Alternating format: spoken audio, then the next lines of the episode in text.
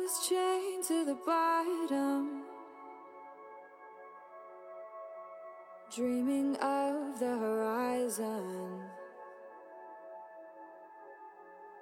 Barely bruising the surface. 你从内心里边汲取力量的情况下，你也更容易从内心里汲取焦虑。其实很多时候可能就是在沉浸在那个思考里，他就陷入陷入了一个死循环，他没有办法从那个里面把自己拔出来。你可以去思考，但是当你知道这件事情已经对你造成了可能比较大的影响的时候，你就应该去停一停，去反思一下自己的这种思维模式是不是有问题，是不是应该调整一下。你拿着这篇文章去问原作者，他可能压根儿没有那个意思，可能都是我们的过度解读。对，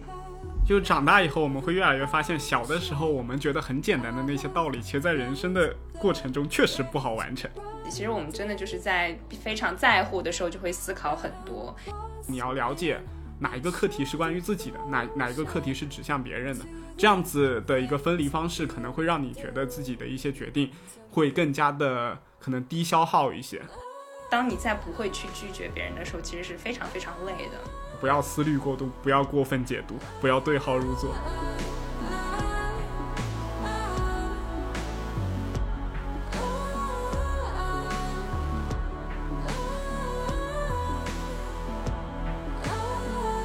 各位听众好，欢迎收听新一期的周一说，我是主播雨欣。Hello，大家好，欢迎来到新一期的找我星球，我是主播童宇。然后刚刚我还跟童宇讲，我们两个都断更了一段时间，然后又重新在同一起点又重新开始录制，是很有趣，很巧。对，很巧妙，我们像是约好了一样，好像就是约着一起断更，然后又重新开始更新。其实根本没有约好，然后这一次也是我找找了一下，发现还欠童宇一个任务，因为童宇之前跟我说要进行录制嘛，然后那一周我正好很忙，然后正好赶上我，我就想赶快先约童宇录一期，否则找我星球要找我事儿了。不会不会的，对，OK，那我们这一期的一个主题是关于精神内耗，就是自我内耗的。因为最近“内耗”这个词感觉突然特别的火，然后大家每个人都开始朝着自己内心的一些活动来聚焦了。就是以前大家可能更多的是向外的，就是看到朋友是什么样，然后家人是什么样对自己的，但现在大家慢慢感觉，我觉得有一个原因哈，就是因为现在独居的人越来越多了。你想想看，不管是像童宇这样留学的，还是说像呃很多在大厂工作，他们可能就只能自己一个人租住在呃北京、上海这样子的城市里边，所以他们慢慢的发现，很多情绪上面的消耗，并不是周围的人给他们带来的，更多的反而是自己给自己带来的。嗯嗯，对，我觉得包括大家可能对于内心的情绪感受啊之类的，也会有更多的关注，包括也像。呃，现在心理健康为什么大家可能越来越重视起来了？就是可能在其他的一些基本的需要满足了以后，大家也更关注自己的内心感受是什么样子。但事实上，我觉得内耗这个嗯词，它并不是一个特别新的概念。其实，在可能以前我们有更多其他的方式去说它，只是可能没有更多用这个词来说。比如说，我其实，在思考，我们以前可能经常有的时候会说，哎，自己想太多了，过度的进行一些思考，它其实就是一种内耗。我们可能。其实经常会有，这叫思虑过度。对对，想太多，是的。那个我之前看那个中医嘛，然后里边就有一个病症，就叫思虑过度，就是思虑过度好像是伤肝还是伤肺，我也不清楚。嗯。哎，其实它放在就是就是精神病学的诊断里面，可能它更重了，就会变成什么我们现在说的抑郁啊什么。它其实抑郁症的这种诊断标准里面有很多，就是关于你思考啊很多啊这样的，也会在里面有一些呈现。所以它确实就是不是一个什么新的概念。嗯、我们有在过去的很长一段时间里，其实都以各种各样的方式在经就是经历着这样的事情。嗯。是的，是的。然后这个精神内耗，其实我感觉很普遍的一点，就比如像，如果一个人去打工吧，比如像去做做一些体力劳动，那他做的一些体力劳动，最后他结束了以后，他很累，但是其实他是做了。他比如像他搬了五百块砖，他虽然感觉到很累，嗯、但这个工作量是完成的，他是其实是。可以享受到这种事情它是有意义的。但内耗是感觉你虽然一整天也很累也很忙。或者是你也觉得自己压力很大，但是到结尾发现你自己其实根本没有做出什么成就出来，或者是你没有一个让自己觉得满意的一个行为能够最后表表现出来。所以说这个消耗完完全全的是在做一种像无用功的一个感觉。所以后期反过来再去思考这个内耗的这个过程，会让你产生更多的那种焦虑的感受。你感觉自己的时间好像都消磨在这种。自己的恐惧还是犹豫不决上面，然后最后会产生更多的内耗，所以这种内耗会产生一种做很多无用功的恶性循环。嗯，对，我觉得就是比如说很典型的一些例子，就是。啊，有的时候周末很多人其实是很想要在周末说去完成一些，比如说额外的学习计划呀，或者去读一些书呀什么的。但是我们就其实更多的时候在犹豫和拖延中，就一边刷着微博朋友圈，然后点开一些热搜也好啊，或者是再去刷刷什么没有跟完呃这种剧呀什么的，然后迟迟没有开始自己的学习计划，然后等到周日的晚上开始去想说哇，为什么我有什么都没有做，然后什么都 没有干，然后整个。过程都是非常的，在这里一边纠结自己要不要好好去休息一下，一边又在纠结说，我是不是要用这段时间去学习，就是在这个种反复的横跳。然后，其实我觉得就是一种可能内心戏还蛮足的，然后心一直觉得很对，就是像你说他体力上没有劳动，但是他的情绪负担特别的重。对，对对，我感觉就是你刚刚讲讲这么多，我突然想到了。就是大脑中百分之，我上次看一篇研究嘛，就是说大脑中百分之三十到四十，呃，身体里面的能量最后是给到大脑的。所以说，其实我们吃了很多东西，最后都不是因为我们跑步运动啊，或者是平时的一些体力活动消耗的，很多都是我们小小的一颗大脑决定了我们的能量的一个损失嘛。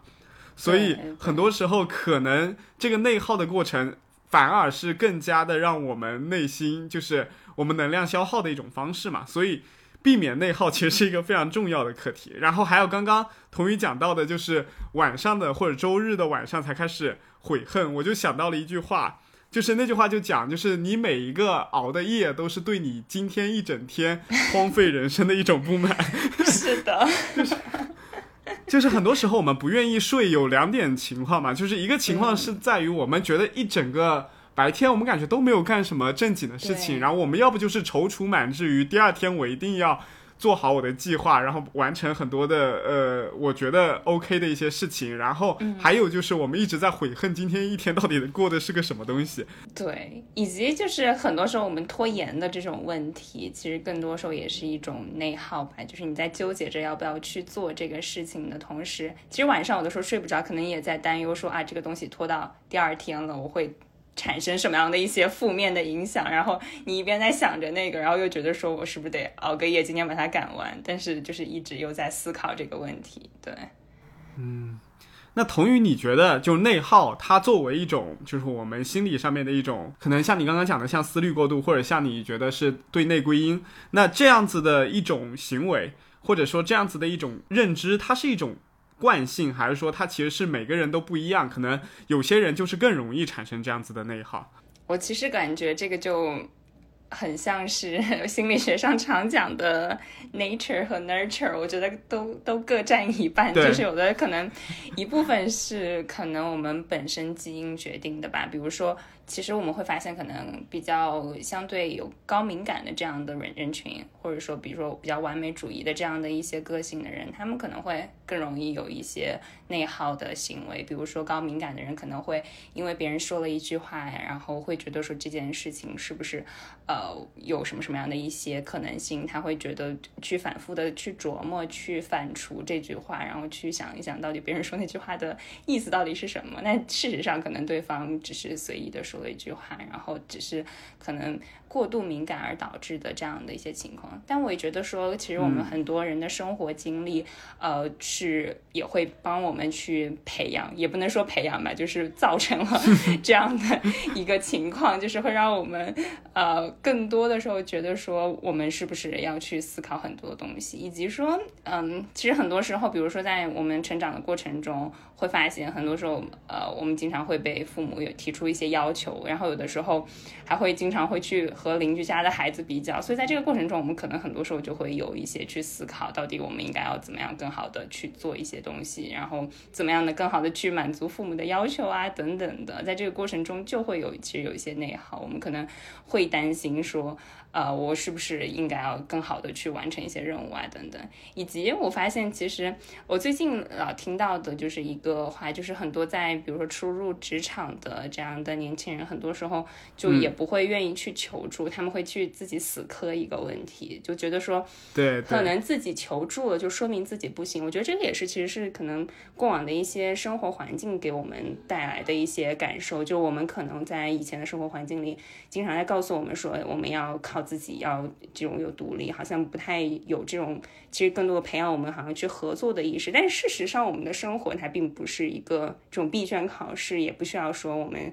成年人不需要去靠这种单打独斗来证明自己，对吧？所以我们很多时候就是在内耗，在思索着啊这件事情要怎么怎么完成，我应该这样，应该那样。但其实我们并没有结果。很多时候可能可能去向更在这个方面更有经验的人去求助一下会。更好的帮我们去完成这件事情，但是我们不愿意去做，所以我觉得可能总结一下，就是我觉得既有一些生活经历造成的，另外一方面可能也会有一些天生的，可能你有一些呃这种个性会造成一些这样的情况，嗯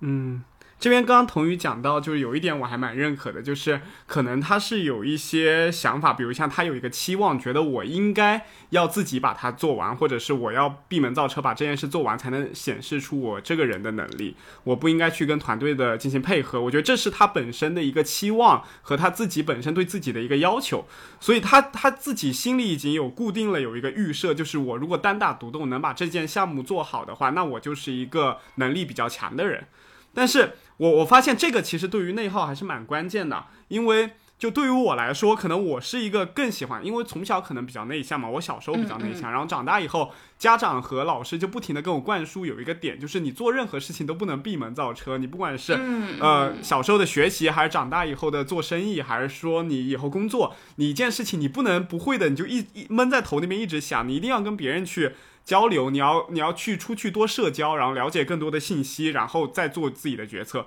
所以，我从小到大，其实我这一方面能力是很欠欠缺的。就是我发现我自己其实更喜欢是自己去想一件事情，而不是说跟别人去配合的做一件事情。但是，我每次在。比如像同样一个问题出现的时候，当我自己在反复思考这个问题的时候，我心里就会有一种内耗，我就会觉得我是不是应该找领域里边更强，或者是比我了解更多的那些人去呃借鉴一下，或者找他们去请教一下这个问题，然后我获得更多的信息之后，我再开始。做接下来的事情，然后，但是我又不喜欢这种社交活动，或者很多的时候去寻找或者去 social 这样子的过程，所以我就会产生这样子的精神内耗。所以说，像童宇刚刚讲的，可能有的人觉得自己单打独斗是呃找别人合作，可能是他内耗的点。可能对于我来说，自己一个人做事情，可能是我自我精神内耗的一个点。所以我发现这个确实可能跟每个人对自己的期望还是有关系的。嗯，对，以及说到这个对于自己的期待，我觉得我们很多时候自对于自己的期待也是可能因为在成长的过程中，呃，和外界接触以后去养成的一些习惯，比如说。呃，我刚刚有提到说，敏感性的人可能会觉得呃更容易内耗。另外一方面就是这种完美主义的，但其实可能很多研究发现，完美主义是和父母的这种教养方式是有关系的。很多呃有完美主义的人，可能父母在他们早期就是对他们要求比较高，他们可能会非常的要求很高，同时是那种很支持性很低的父母。所以，嗯，也是我们心理学上可能说那种比较权威型的父母，他们就。呃，会给孩子带来很大的压力。在这个这个情况下，可能这样成长起来的孩子就更觉得说自己要好像呃达到一个很完美的程度。然后，其实我们说可能内耗的那个产生，就是在你想要达到那个完美的程度。但其实我们都另一方面从理性的角度上知道，我们很难达到完美。所以这个在这个过程中就会可能其实是浪费很多样很多的时间，然后再消耗很多的自己的心理的能量。对，是。然后我们刚刚也讲到了，童宇刚刚也讲到了，可能高敏感的人更容易变成内耗型人格嘛。然后我这边有一个问题啊，就是内向型的人会不会更容易变成内耗型人格？因为他不爱表达嘛，他可能对于某些事情来说，他们更喜欢藏在心里慢慢想。但外向型的人可能在 social 的过程中，把自己的压力或者是自己的想法都已经分配给任何身边的人了，所以会不会存在这样子的一个原因？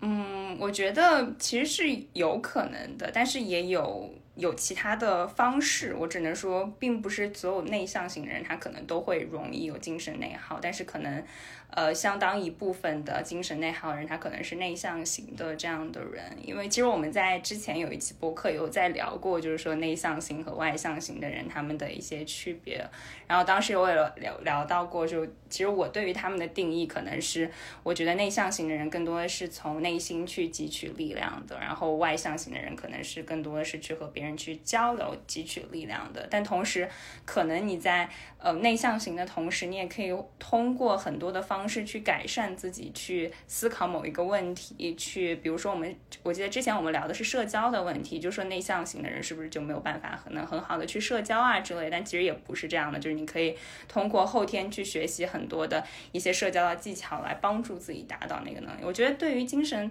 内耗，对于内耗这个点同同样也是 apply 的，就你可以通过。呃，更好的去建立自己对于自己情绪的觉察也好，或者说其他的一些方式，能够帮助自己更好的去意识到你什么时候是不是在已经在进行内耗了，从而去可能有一些其他的方式，能够不让自己就和自己在纠结，反而是可能更多的去呃向其他人去寻求帮助。但其实从呃，回到最根本，可能你依旧是比较偏向自己一个人独处，从内心获得力量的。但是你也可以从外界某种程度上来说，去和别人建立联系。对，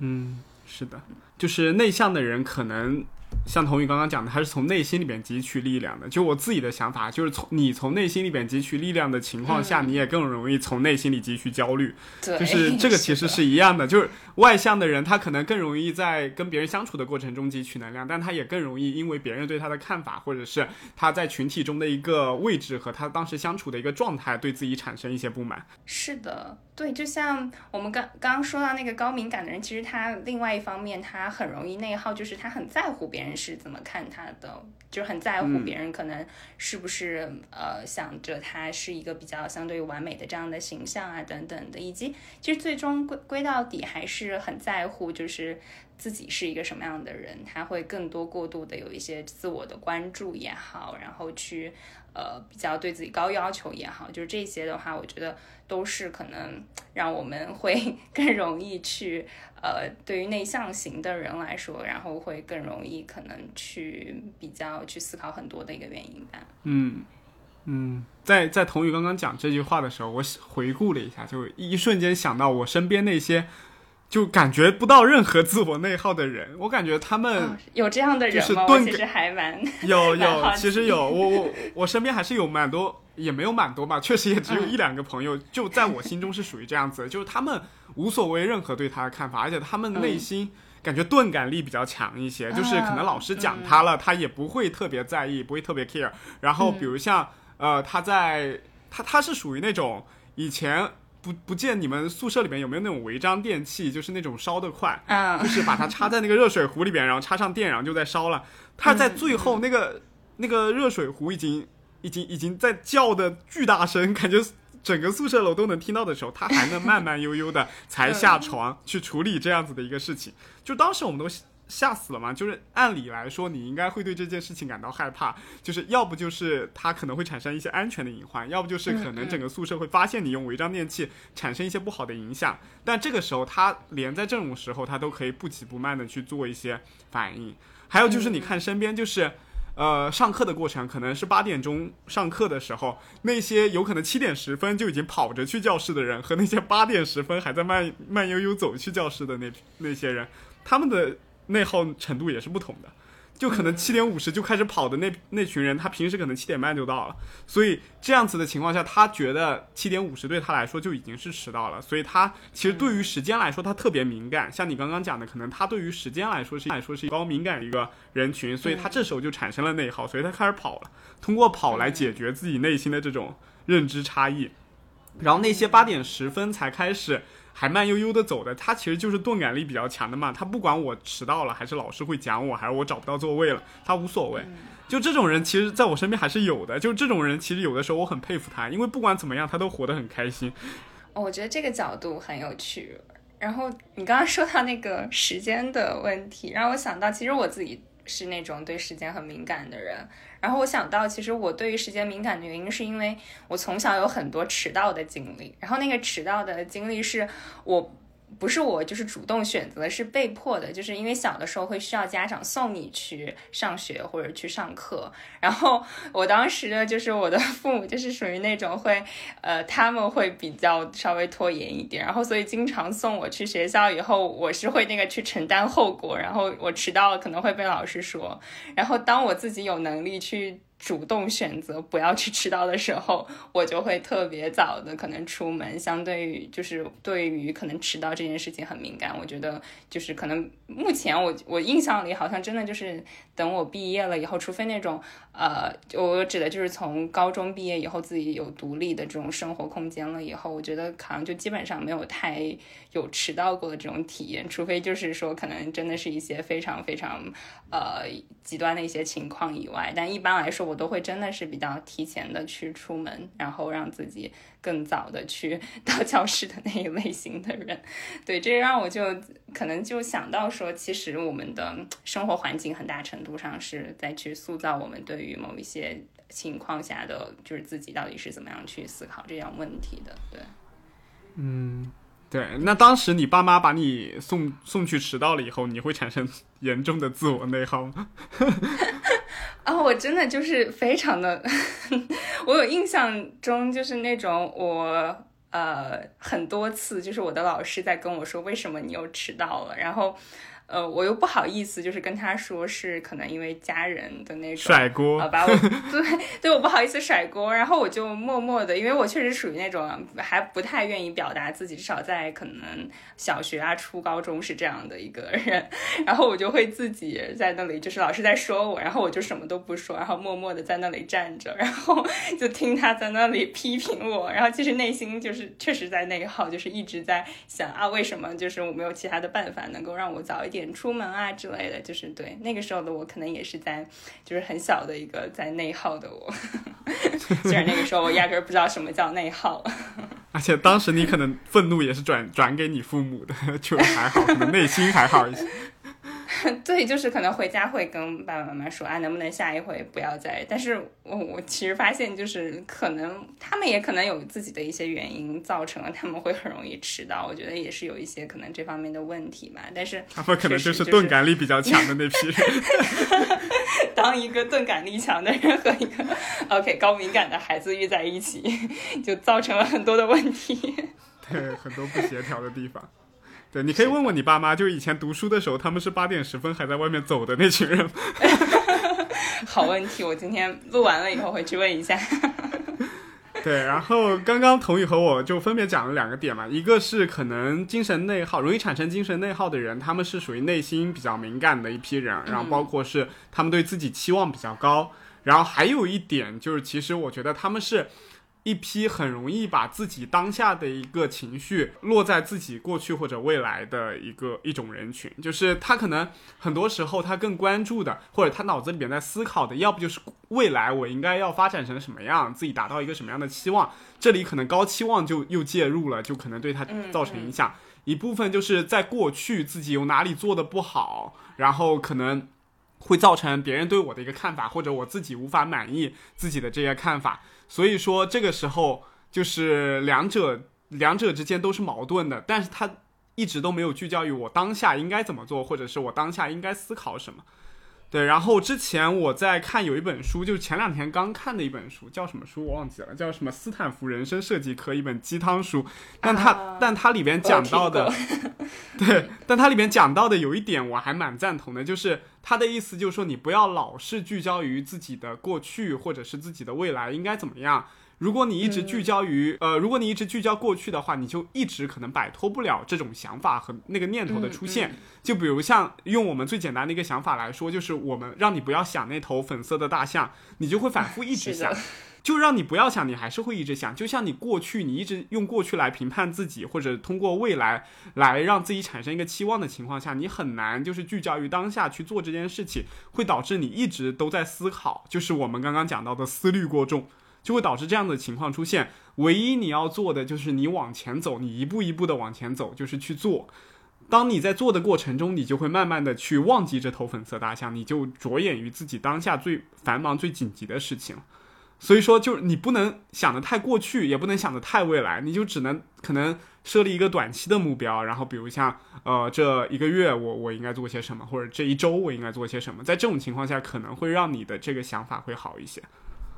嗯嗯，对，我觉得对于可能我们很多人来说，确实就是在生活中其实很容易有有这样的一些想法，尤其是我觉得这种比较 high functioning 的，就是大家可能本身对自己就是相对要求比较高的，能够呃非常好的去完成自己日常的一些任务的人来说，更容易去做这样的一些事情。呃，可能会很多的去思考未来和过去。你刚刚在描述的时候，我的脑海里就飘过了最近接的几个来访者，因为我觉得就是很像他们在跟我讨论的一些话题，就是可能会很在乎说未来我的发展是什么样子，以及我们之前在就是做一些这种呃心理的团体活动的时候，就有跟就是我们这种。呃，来接受这种团体的呃来访来说，就是你们可能比较在乎什么？就发现好像其实蛮多的，嗯，就是二十。可能二十五岁左右的这种年轻人，就很多时候其实特别在乎的一点，就是我的未来到底是一个什么样子的，我到底未来的规划到底是应该是一个什么样子？就大家好像对于这个都有一个很迷茫的情况，但是一直在思考这个，但也没有一个答案。包括我，其实我觉得我自己也同样有的时候处于这种情况下，但是我们俩正好是属于二十五左右，对一个左一个右。但是我觉得好像略微不同的一点，可能是我觉得可能我会把那个时思考的时间限制在有限的一小段时间内，我不太会让它特别的，就是影响到我其他的日常生活。其实这个也让我在刚刚在想，就是你在说的时候，我在想说，呃，其实我们说去回顾自己过去的一些情况，我们有的时候把它叫做复盘，也其实也是一件可能会从过去去。汲取能量的一件事情，以及我们把可能去思考未来，有的时候叫做我们对于未来的规划，它其实也是我们很多时候会去接受的一个行为。但可能它和内耗不一样，就是你有没有在过度的去使用它，有没有在过度的去思考你曾经发生的一些事情，以及过度的去担忧未来的一些情况。对，所以我觉得可能它还有一个程度在那里，这个还蛮重要的。嗯。对，我觉得还有一点就是针对你刚刚讲的那个对过去的一个探索，我觉得是还有一点是造成你内耗与不不内耗的一个原因，就是在于你花多少的情绪在于聚焦你过去的复盘的事情上。如果你在复盘的过程中又带着太多的情绪进去，那你肯定就会产生很大的内耗。我可以讲一个特别明显的一个例子，就是你在想到过去的一些事情的时候。像一些比较你过去觉得比较囧的一些事情，或者是比较尴尬的事情，你越想越尴尬。你会不会有这样子的体验？就是你可能想到自己小时候有有一些比较尴尬的体验，比如像在那在谁的面前讲了一句什么话，然后你现在会回想起来，会觉得这这句话其实很不妥当，或者是如果现在的再再去想这件事的话，我会觉得特别尴尬。但其实这就代表着你在过去的一个回顾中注入了过多你自己对自己的评价和自己的想法。但其实这件事、这件事情可能没有人记得了。你把它当成一件事件来看的话，你就想你当时说的这句话，我以后不不要再说了，或者这样子的一个表达方式，我以后不会有了。或者我回顾一下自己，我觉得我现在已经没有过去的那种表达方式，我已经成长起来了。那其实你反而会觉得自己好像蛮厉害的，就是情绪反而是更更好一些的。对，但其实我觉得刚才你描述的那个情况，在日常生活中我们经常会其实会出现的，至少对我来说，有的时候还是会有的。就是比如说今天，尤其是和很重要的人，可能你你很在乎在乎的，比如说你的教授啊什么的，然后有的时候你你又意识到，哎，不小心好像说了一句话，感觉不是很妥当，你有的时候会回来想一想，好像那个当时到底为什么会说那样的一句话，然后重新再去思考说，哎，是有没有更好的说好那句话的方式等等的，对对对我能，想到的就是最近可能有发生过类似的事情，对，可能那个就是一个内耗的瞬间，嗯。对对，但其实你还好，就是通过内耗，你可以想到下接下来这一步应该怎么做，接下来自己应该怎么转变。对，这个对，其实也这个就是很重要的。就是刚才聊到那个话题的时候，我在想说，其实我们在对过去的，我们把它叫做复盘或者去整理也好。如果你是一个未来导向型的话，其实更多的时候，可能那个情绪的投入也会相对少一点，因为你是在为未来的自己做准备，更多的是在想说怎么样把这件事情让它变得更好，而不是去责怪自己说为什么我之前做的不那么好。对，这个也还蛮重要的。嗯。然后接下来就是 我特别想讲的一个，就是让你印象很深刻的自己或他人的内耗经历。就我我当时写下这个提纲的时候，我一下子就想到了一个人，然后我当时哇，跟我们这期播客要讲的内容好贴切啊，就是那种感觉。就是我不知道童宇你有没有看过那个第一第一季还是第二季啊，我忘记了，可能是第一季啊，《花儿与少年》里边的那个郑爽。啊，就我感觉他就是一个完全自我内耗的一个嘉宾，就是他可能刚进去的时候，那些姐姐哥哥们都是住在那个房子里边嘛，然后那个房子是他租的。还是他当时定的，就是那个房子可能后面好像空调又有点坏了，有点像 Airbnb 这样，然后房东可能要过来解决他们空调的问题，好像还发现不是很好解决，就是然后那天又很冷，然后所有人可能就裹着被子睡觉，然后郑爽知道这件事了以后，他第一就我们如果了解这件事以后，第一要不就是跟他们讲不好意思啊，我订错了，但也也还好吧。这件事情因为没有人能够知道，他前期就知道自己后面这个空调会坏的，对，所以一般来说不会过度责怪自己。但是他做的一件解决方法是，他躺在那个沙发上睡了一个晚上，然后当其他姐姐来劝的时候，他自己讲了一句话，他就是说。他是说，是我做的不好，我就应该这样惩罚自己。当时就让我感觉他是一个很，就是自我内耗很严重的一个人。就是他可能对于其他人来说，其他姐姐可能都已经觉得已经没有什么，这件事已经过去了。但对于他来说，他自己没有过去，然后他就要用这件事来惩罚自己，然后，然后也希望别人能够就是看到他自己对自己的惩罚。这种，就是我感觉他这样子就是处于一种。就是跟自己过不去的一个坎儿，那个坎儿他永远都过不去。嗯，我觉得他可能在做这件事情的时候，有点在感动自己的感觉，但其实对别人来说，可能的看法会不太一样。对，没有什么意义。是的，然后在感动自己的内耗的过程中，他其实是经历了极大的痛苦的，就是因为我们知道内耗的过程本来就是一个痛苦的过程，因为你会有否定自己，然后你会有感性，就是不好的感性的那一面，比如像责怪或者是一种无助或者是委屈这样子的一种情绪嘛。然后在其、在其他人看来，其实没有什么，你做错了一件事情，然后你委屈，那你 OK。那比如像我来过来劝你的时候。郑爽表现的是把他们推开，就是我一定要伤害一下自己，我才能解决我现在对自己的那种仇恨，或者是对自己这件事没有完成好的一种怨恨。所以当时对于劝说者来说，他们也很尴尬，就明明是你做错了事情，然后他们也觉得这件事情没啥，反而是你自己先把自己搞成这个样子，最后反过来还要我们过来安慰你这样子的一个情况。对，我觉得其实这样的一些就是行为吧，有的时候其实也是在给周围的人去造成了一些负担，然后可能就是有的时候，呃，可能从另外一个角度上来说，在经历了这样的内耗的人，他可能并没有意识到，有的时候他应该可能做的是，也许主动的去和别人进行沟通，或者说可能不要去沉溺在自己的思绪里。我觉得其实很多时候可能就是在沉浸在那个思考里，他就陷陷入了一个死循环，他没有办法从那个里面把自己拔出来，就一直。对，在做一些感动自己的行为，但但其实就是他可能需要的是另外一双就是眼睛，能够帮自己看到、嗯意识到自己在内耗。对，对，其实我感觉他，我当时看这个综艺看到这一幕的时候，我其实想到的一点是，我想到的是他不安全的依恋关系，就是他很像那种小孩子，当父母比如像把他一个人单独待在家里了，他前期是很很恐很害怕的，他很希望父母过来抱持一下他，或者父母能够出现。所以他一直都在找妈妈，哭着喊着找妈妈。但后来妈妈真的出现了以后，他做的事情不是过去抱妈妈，而是一把把妈妈推开。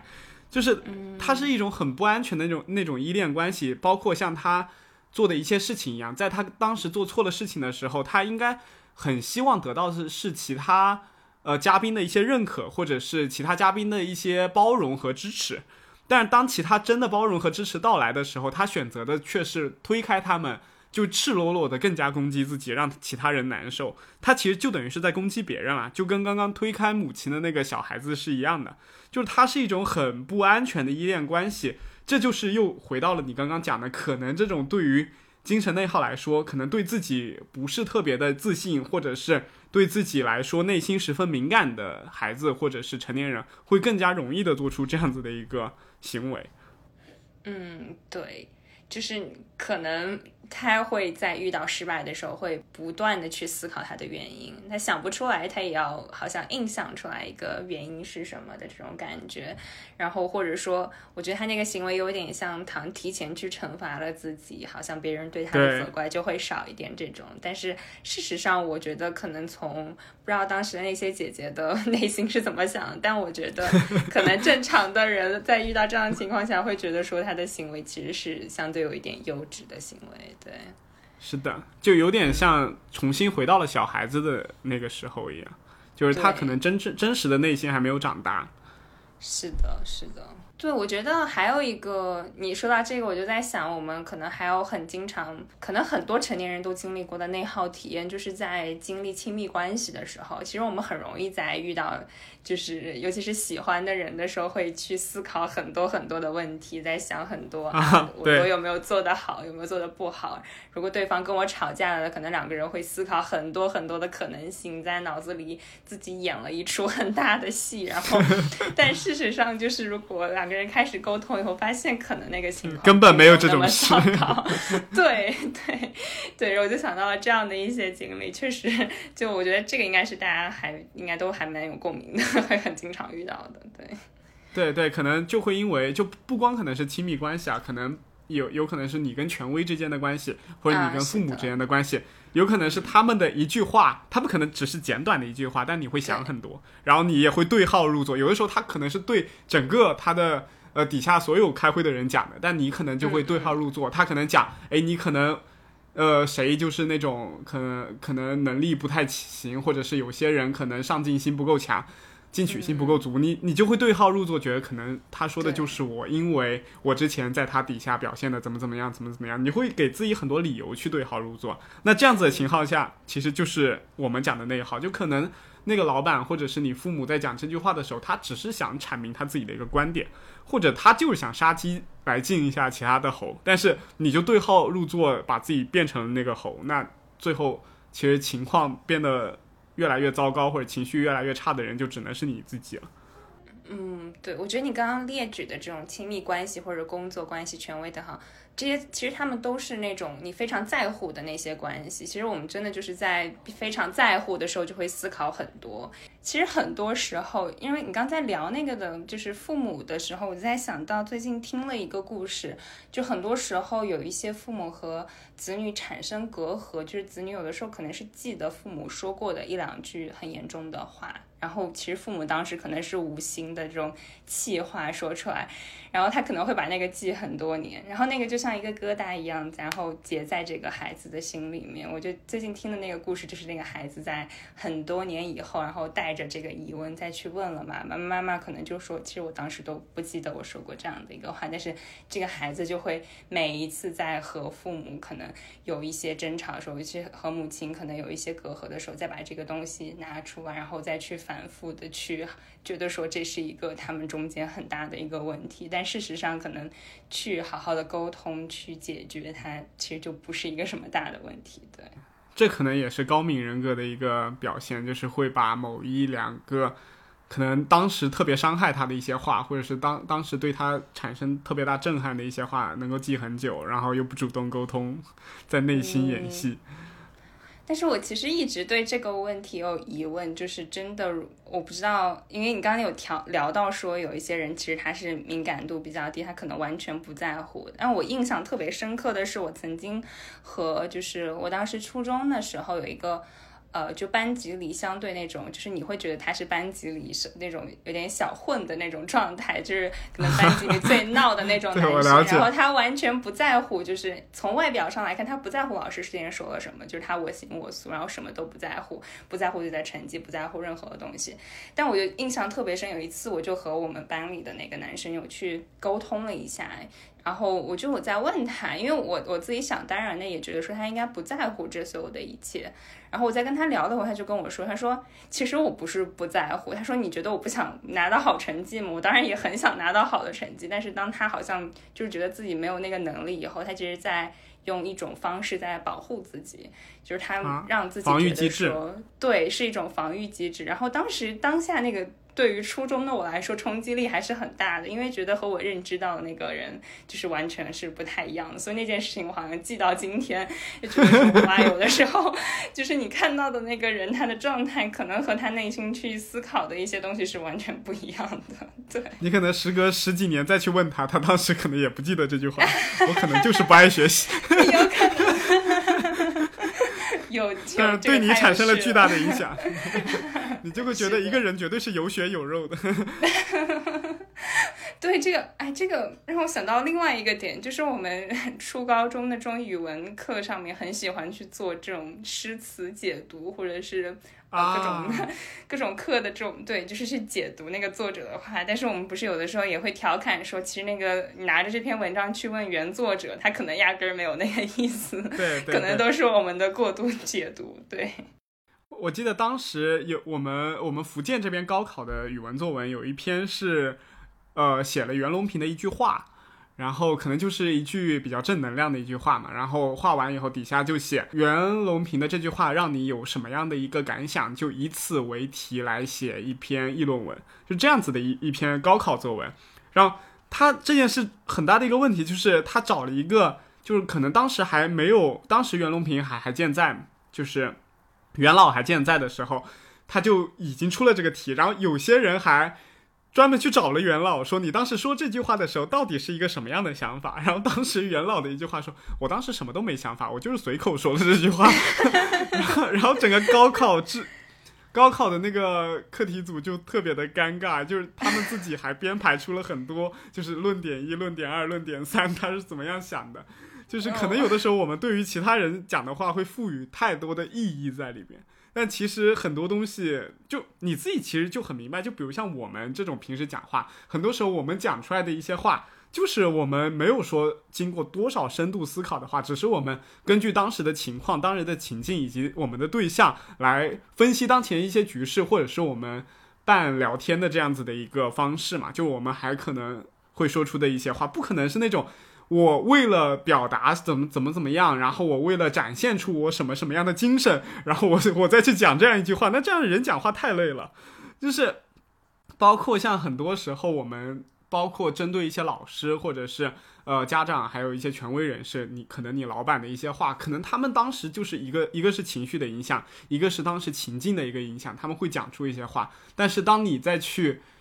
思考，反复的去思考他话的时候，我觉得你不要去思考太多他这句话背后的情绪意义，或者是他背后的一些具体的一个含义，或者是他有没有更深层的一些想法。就很多时候，你越想，你精神内耗就会越大，就因为你总会从他们的语气中会想到一百种可能性，就是总有几种是可能不太利于你的，或者是对你来说是蛮有伤害的一种意见和想法。所以这个还是一句话，就是你不要思虑过度。嗯，其实我在想说，我们。好像也很难，就是完全说避免这样的情况发生，因为我们当下最直接的反应其实就是说我们会去思考这样的东西，甚至我觉得有些人也许他会从中有一些收益，就比如说他可能会呃思考的很周全了后，他然后他正好就是可能思考到了某个点上，然后形成了一个正反馈，让他觉得说我去思考这个问题是有用的，然后然后这辈子完了他都跳不出去了。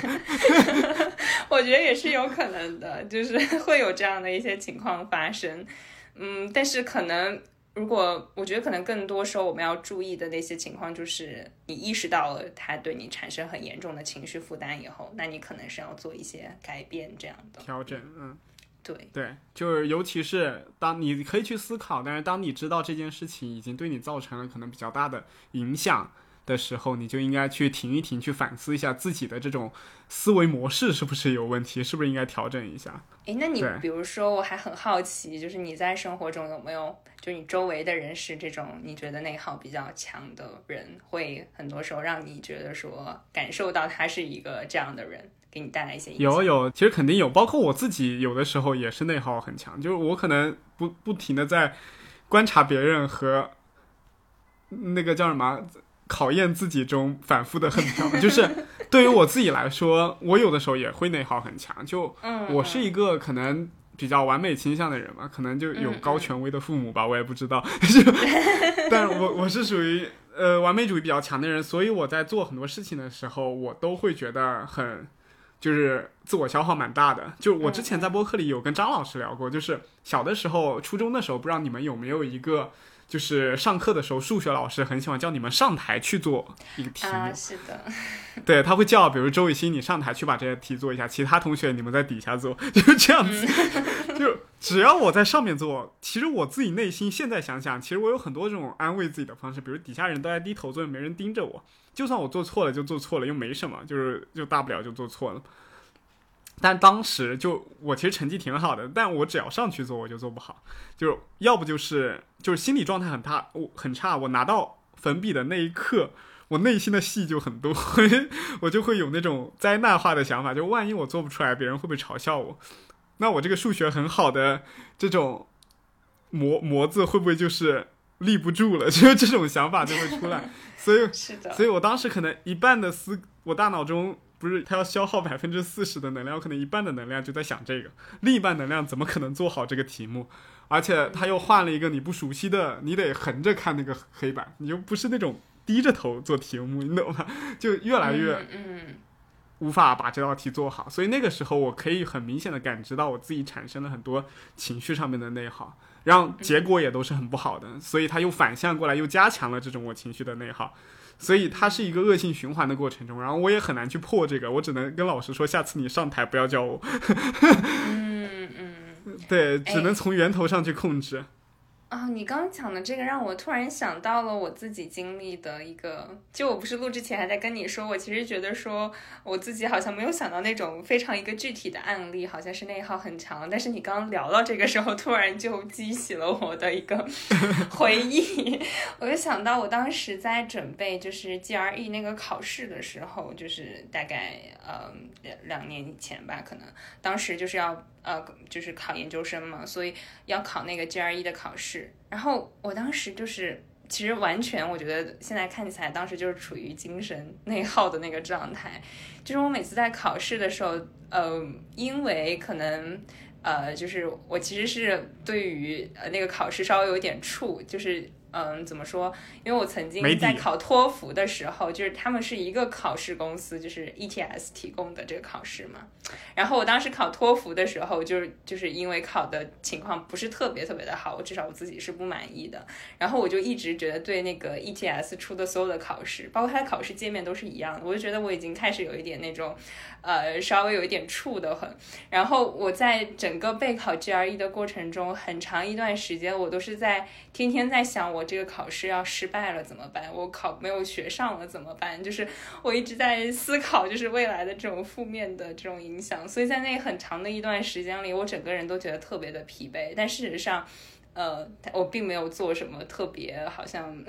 很多的这种呃，真的好像利于那个考试事情，同时也在复习。但是我发现我的很大的心力其实是被那个考试本身带来那个考试焦虑给消耗掉了。然后经常甚至有的时候晚上是没有办法睡好觉的，就是做梦梦到自己在考试，在那个考试的机房里面，然后自己考了一个特别糟的成绩，对，就是一直呃好像在非常有很大的精神上的内耗。但是后来就在现在再回过头来看这件事情，我其实甚至可能一开始都没有想到它，就觉得说它其实并不是一个什么大不了的事情，以及说就算你可能最后并没有在那个上面取得一个很好的成绩也好，但是你还有其他的可能性，你还是能够就是找到可能有一些方面是能够让你意识到你其实还是好的。所以我其实想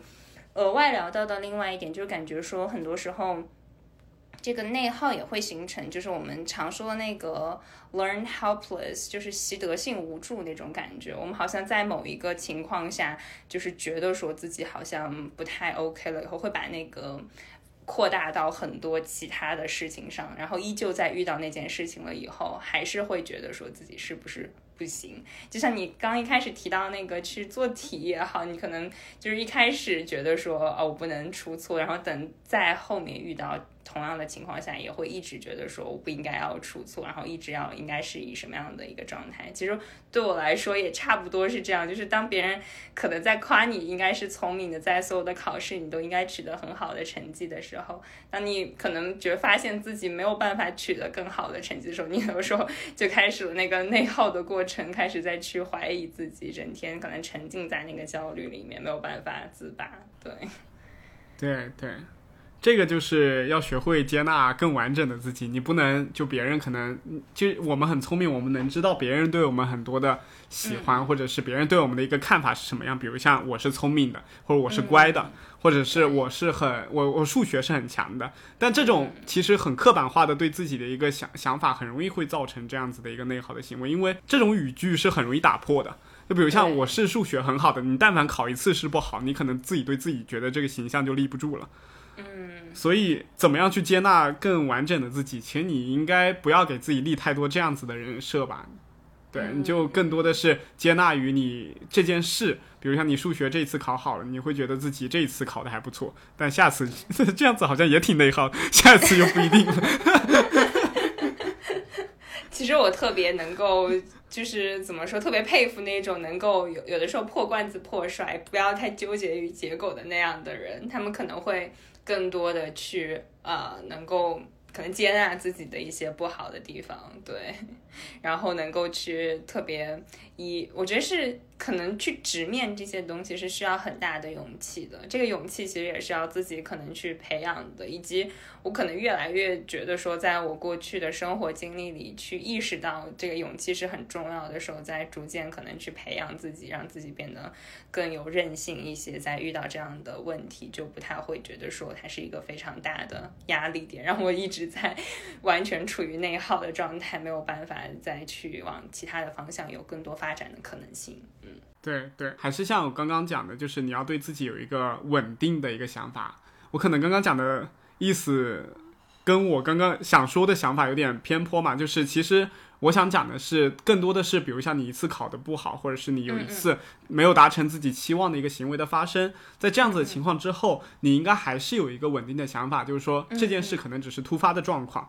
那很多时候我还是更稳定的，我能够做到这件事能够做得好，以及我后面的发展还是会跟以前的大部分时候一样，是比较稳定的一个好的一个状态。对，这样子想的话，可能就会好很多。把一两次事件当成只是人生中一些高高低低的一些起伏嘛，就像运动员一样，他总不可能每一场比赛都打得很好。但他如果一场比赛就打不好了，就会影响到他接下来的发挥的话，那我们就觉得他可能在心态上面要进行一个好的调整。嗯，所以去培养一个强大的内心，就是这种韧性很强，这种抗挫折的能力很强，其实也还蛮重要的。我觉得这是一个可能。其实回归到可能家长去培养小孩子这个话题上来说，可能父母要更更注重的，其实不是一个孩子可能他一定要有在小的时候多好的成就，而是他可能能够有勇气自己摔倒了，能够爬起来，能够再愿意去有勇气面临面对那个挫折的这种对感受，嗯。就长大以后，我们会越来越发现，小的时候我们觉得很简单的那些道理，其实，在人生的过程中确实不好完成。就比如像很多挫折的情况 情况下，我们小时候都到什么遇到困难要自己再爬起来，再去面对它。但这是小时候觉得好简单，不就是面对困难吗？就什么？但是其实，在真的实操的过程中，其实蛮难的。就是很多道理到了可能我们这个。时候，会慢慢的感觉到他有些人生的道理真的。你听一听都觉得很简单，但是真的去做，真的去面对，或者是真的处于那个人生的那样子的一个环境和状态的时候，其实是不好去处理的，需要蛮大的勇气去面对的。对，就像你说的，小的时候总觉得好像有勇气这个不是很简单的一件事情嘛，但我觉得在越来越长大的过程中，发现这个品质真的还蛮重要的，以及它好像是的，非常重要，想象的那么就是简单。对，为什么我们小时候看的很多电影？国外的一些电影，包括像国内一些电影，包括像我们看的一些日本动漫，它其实最讲究就是所有的。我当时记得很清楚，那个神奇数码宝贝。就是它的第一个徽章，就是那个太一和压骨兽的那个徽章，它就是勇气，就是它是摆在所有的徽章之前的。就小的时候，我们可能感觉一个人其实勇气不是很简单吗？然后在勇气的情况下，我们更多想到的是有勇无谋，或者是一个人，呃，特别，呃，颐指气使的那种感觉。但其实我们长大后慢慢发现，其实有勇气并不针对的是那些有勇无谋的人，而是针对那些真正面对困难以后还能坚韧不拔的往前冲的那批人。其实这种真的是很难做到的，包括像你在一个像我们这样子的年纪，你去真的找到自己愿意坚持的方向，就算他可能前期很多挫折，就算他可能有很多的呃需要你去改变的一些地方，但是你仍然能够承受这些痛苦去往前走，那这种有勇气的人，对我来说，在我看来就是一些我觉得很羡慕的一批人，就是他们是真正能够拥有这个品质的一批人。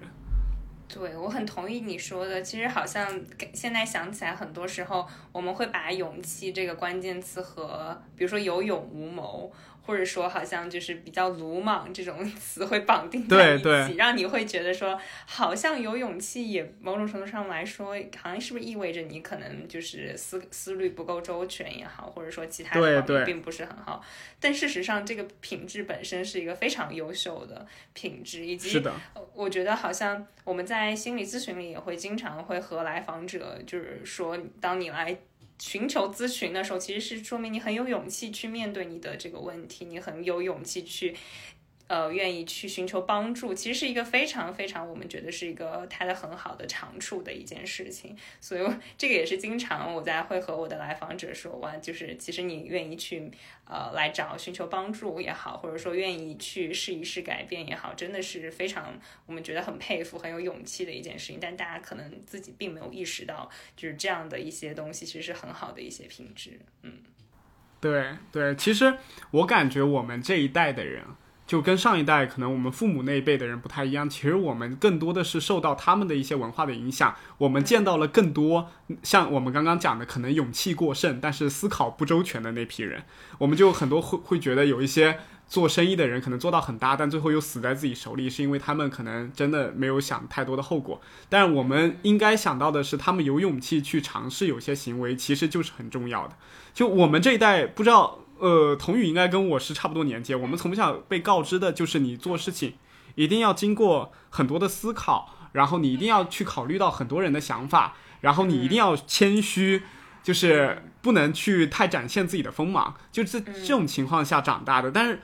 我以至于我们长大以后，慢慢的感觉我们的决策力其实是变变得越来越差了。就是我们在进行很多人生选择，包括像我们跟别人去谈判的过程中，我们经常没有勇气去讲出自己的筹码。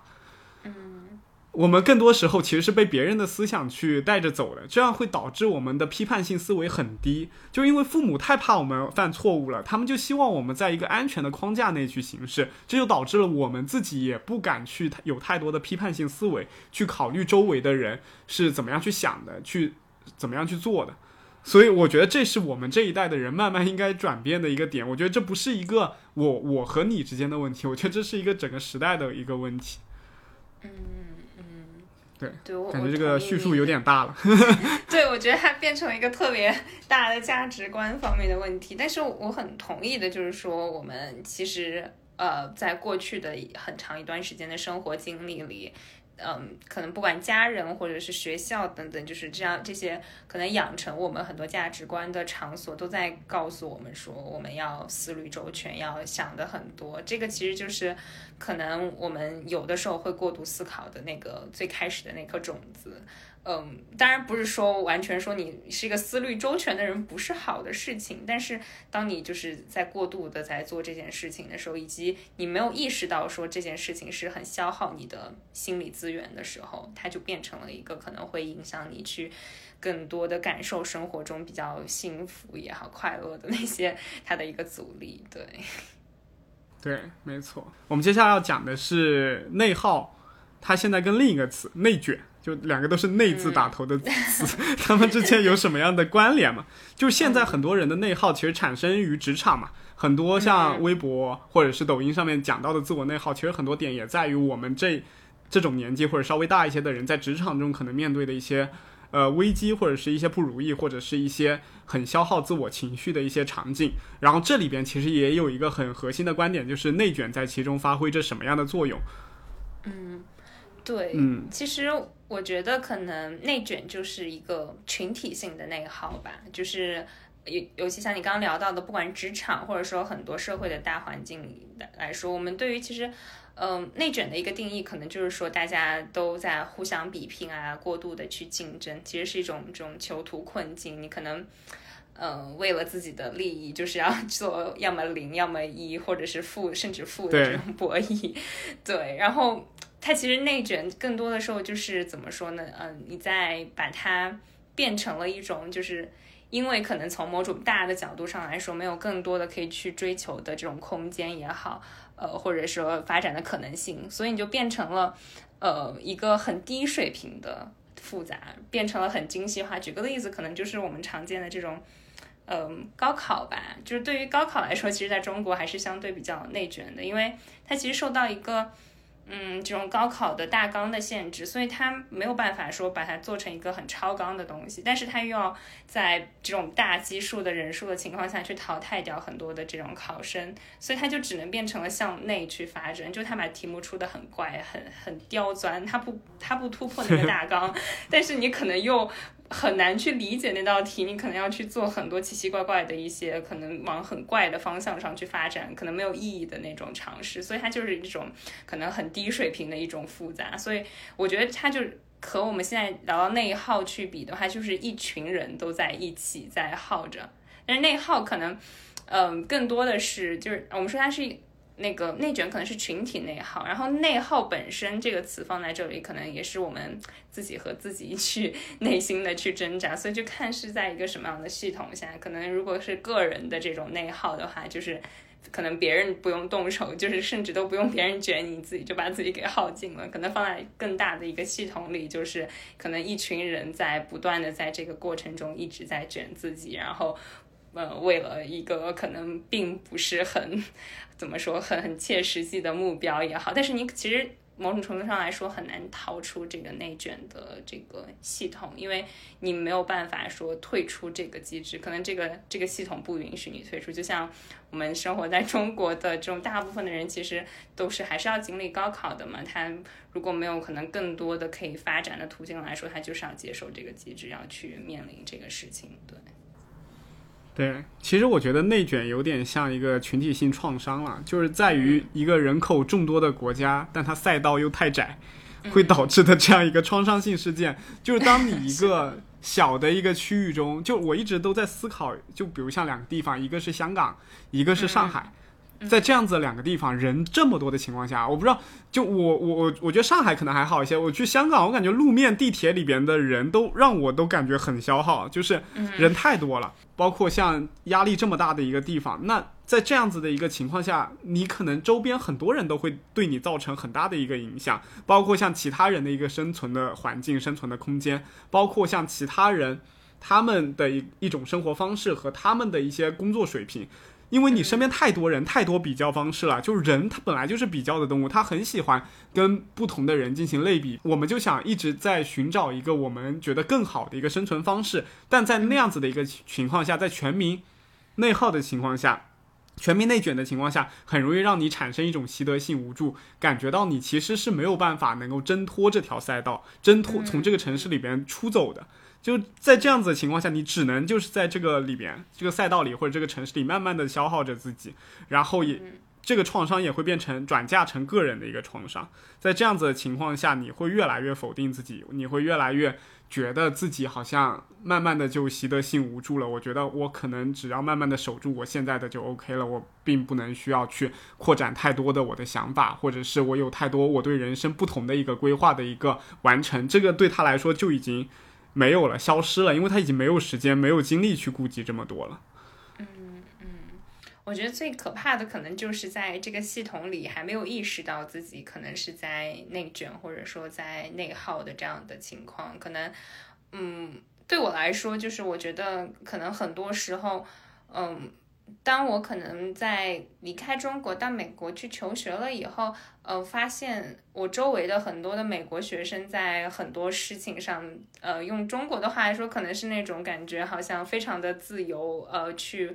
呃，不太在乎某些事情的时候，那个那个对带给我的冲击，就让我意识到，可能有些时候我在思考的很多东西，它可能是本身文化带来的这种固定的东西。当然，我没有在表达说好像这样的东西是不好的，或者说什么，但只是觉得让我看到了这个情况的另外一种可能性，就是。嗯，以及在比如说，可能从小到大，很很多时候就是我们的系统就是这样的嘛，大家会有考试的排名，然后以及告诉你的排名在哪里，而而且是的，不仅是你知道，就是你全班的同学都知道你的排名是，恨不得全市的人都知道。对，所以大家就一直在 比，一直在比。但是当来到美国的学校，你会发现，可能大家不是这样的。以后可能他们很多时候也没有办法理解，因为其实这个东西还挺多的，在在我当时上教育学的课的时候，和不同的教授有去聊过，就是。关于中国的这个排名，他们其实是很难理解，说为什么大家会有这样的一个没有，好像看起来非常，他们认为可能很不保护隐私，然后非常侵犯大家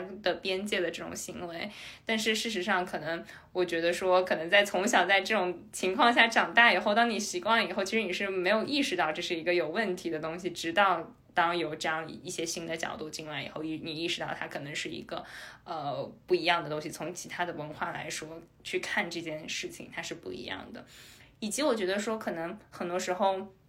你要去做的很多，就是去建立生活中的一些边界感，是能够帮助你去更好的去阻止，不管是内卷或者内耗这样的一些情况。可能你需要去建立你在生活中不同一些事情中的。边界感，以以达到去保护你自己的一些情况，比如说一些印象深刻的这种有内耗比较强的人，比如说聊到郑爽，那我们生活中可能也会有类似这样的人。其实有的时候在和这种内耗很强的人去相处的时候，你是会觉得很累的，就是情绪其实也是有传染力的。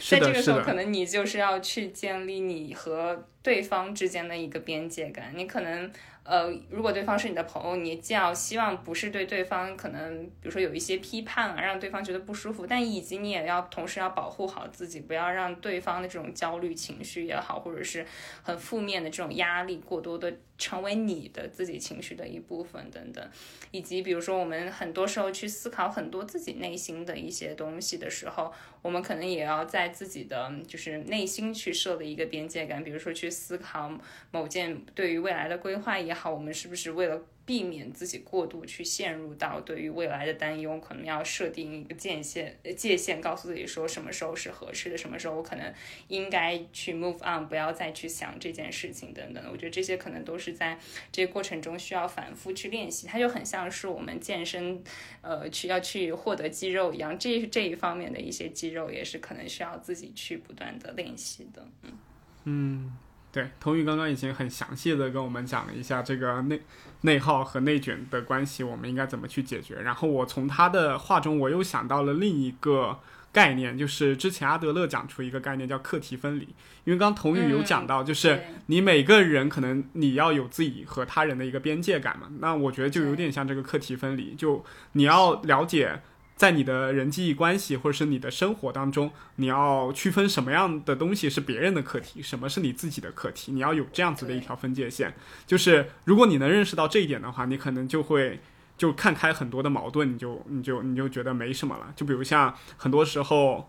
我们讲一个最简单的例子，就是同事可能要请你帮忙。那这件事对于你来说，就我们不管同事怎么想，同事他他他怎么想是他的世界，是他的课题。那对你来说，你你作为一个自己为自己负责的一个人，那你你就要区分这个课题是谁的课题。那比如像同事请你帮忙，那他想让你帮忙，这是他的事情，是他的课题。但是你这时候你想拒绝，就你想拒绝这件事是你自己的课题，你只要守卫你自己的这个课题就行了。然后拒绝之后，不管对方是。愿意接受还是不爽，觉得你很小气，那都是他的课题，都是他的事情了。这时候你就不应该把这件事情再强加于自己身上，去反复的去思考、去思忖，然后从而去想到自己的这个选择到底是正确的还是错误的。那这样子又产生一条内耗了。所以说，我就接童宇刚刚讲的话，就是你要设立一个边界，然后你要了解哪一个课题是关于自己的，哪哪一个课题是指向别人的。这样子的一个分离方式，可能会让你觉得自己的一些决定会更加的。可能低消耗一些。嗯，对，我觉得特别难拒绝别人，是很多人都有的这样的困扰。至少我在接到的很多的来访者里面，真的就是大家经常会讨论这个问题，以至于我在想说，哇，这个问题居然是一个真的很很，就是大家可能都有困扰。因为对我来说，其实我是经历过这个思考，可能更多是在。就是高中左右的时候，那会儿就是不太知道该怎么样去拒绝别人，以及稍微有点觉得说，好像其实是有点那种老好人的感觉。其实很多时候就是因为这样的情况把自己耗尽了。我们其实很多人，尤其我觉得如果像于心和我都是学心理咨询，可能有这样的感受，就是在我们的生活中，很多时候我们可能有一些特质，就是那种很乐意去帮助别人，所以我们选择了这个专业，以及或者说我们本身可能对于情绪的觉察很敏感，所以我们很容易去。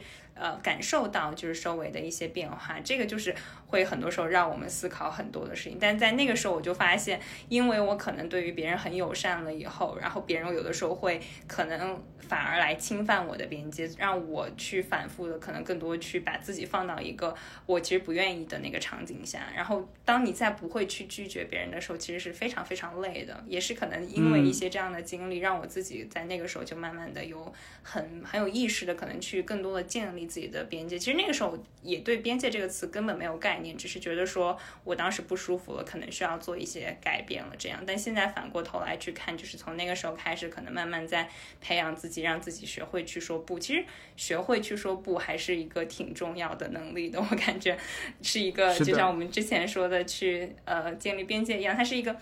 呃，需要去学习的能力，以及在可能这个过程中要不断的去练习，怎么样能够去守好自己的这个边界。嗯，就是很多时候我们可能会经常因为要想要去帮助别人，反而把自己拖了一下，尤其在咨询师这个行业里，就是太常见了。我们所以在我们的可能咨询师的培训中，很多时候老师也会在告诉你说，你要在帮助别人的同时，要保护好自己，不能让自己可能更多的去陷入到这种，不管是嗯 compassion fatigue 这种就是同情的这种疲劳也好，或者说其他的，甚至。呃，可能是这种替代性创伤之类的，就是这些可能都是在这个行业里我们会遇到的一些，当你没有办法很好的去建立边界感、保护好自己的情况下，会会有的一些情况。嗯嗯，所以说在心理咨询中，对心理治疗师的一个督导其实也是很重要的一点。对 对对，然后他就是来帮我们解决这样的一些问题。是的，是的。对，然后我们总结一下，我们刚刚讲到如何应对精神内耗的点，就是我们有讲到我们要把，就同于有讲到要我们跟别人之间的关系，我们要设立一个边界，然后包括我讲的一个课题分离，它都是同样的一个概念嘛。然后还有一点就是我们要学会拆分我们的目标。刚刚有谈到，我们可能不要去思考太多过去或者未来的一件事件，而是更聚焦于把目前手头上的事情做好。给自己把长期目标慢慢的拆拆解成小的一个目标，可能是近期的或者是一两个月之内的。然后还有一个点就是我们要学会给自己降低期望，不要觉得自己就是一定可以 hold 住所有的事情，或者是我们在某一件事情上一定要表现的完美。只有我们降低了期望，我们可能对自己的一个生活才能有更多的保呃把握感，可能我们就不会产生那么多的精神内耗。然后最后一点就是我们一直在谈到的，不要思虑过度，不要过分解读，不要对号入座。是的，我觉得他们这些所有方法的最基础的点就是你要意识到你知自己有在内耗，你要承认其实你有的时候是在经历精神内耗这件事情，这些是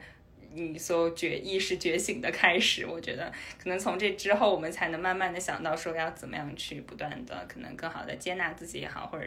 能够帮助自己去减少它给我们带来的情绪负担，对，是的。然后包括像它跟内卷的关系，那社会的问题就交给社会去解决。然后我们在这样子的一个社会中，如何把握好自己的一个消耗水平，那就是我们自己的一个方式了。对，对，是的，是的。那我们今天的播客就聊到这儿，我们感谢童宇的加入。也谢谢雨欣来，对我们 能够这么愉快的聊了一个多小时。对，我们在断更了两周以后，又又重新聊了一个多小时。对，那我觉得这个今天这个话题，其实，在聊的过程中，对我来说，可能也是在不断的理清一些，到底我对于内耗的思考是什么样的一个过程吧。可能很多时候，我觉得在聊播客的一个好处，就是你能够和另外一个人去交换一些观点，然后去更好的去对于我们当期聊的这个主题有一些。自己的反思和思考，我觉得也是蛮有意思的一件事情。嗯，是的，也可以像我对像我这样子不出声就无法思考的人，一个更好的环境 来进行思考和过渡。对，嗯，好，那我们期待下次再跟找我星球来合作。那我们这期就到此结束了，听众拜拜，拜拜。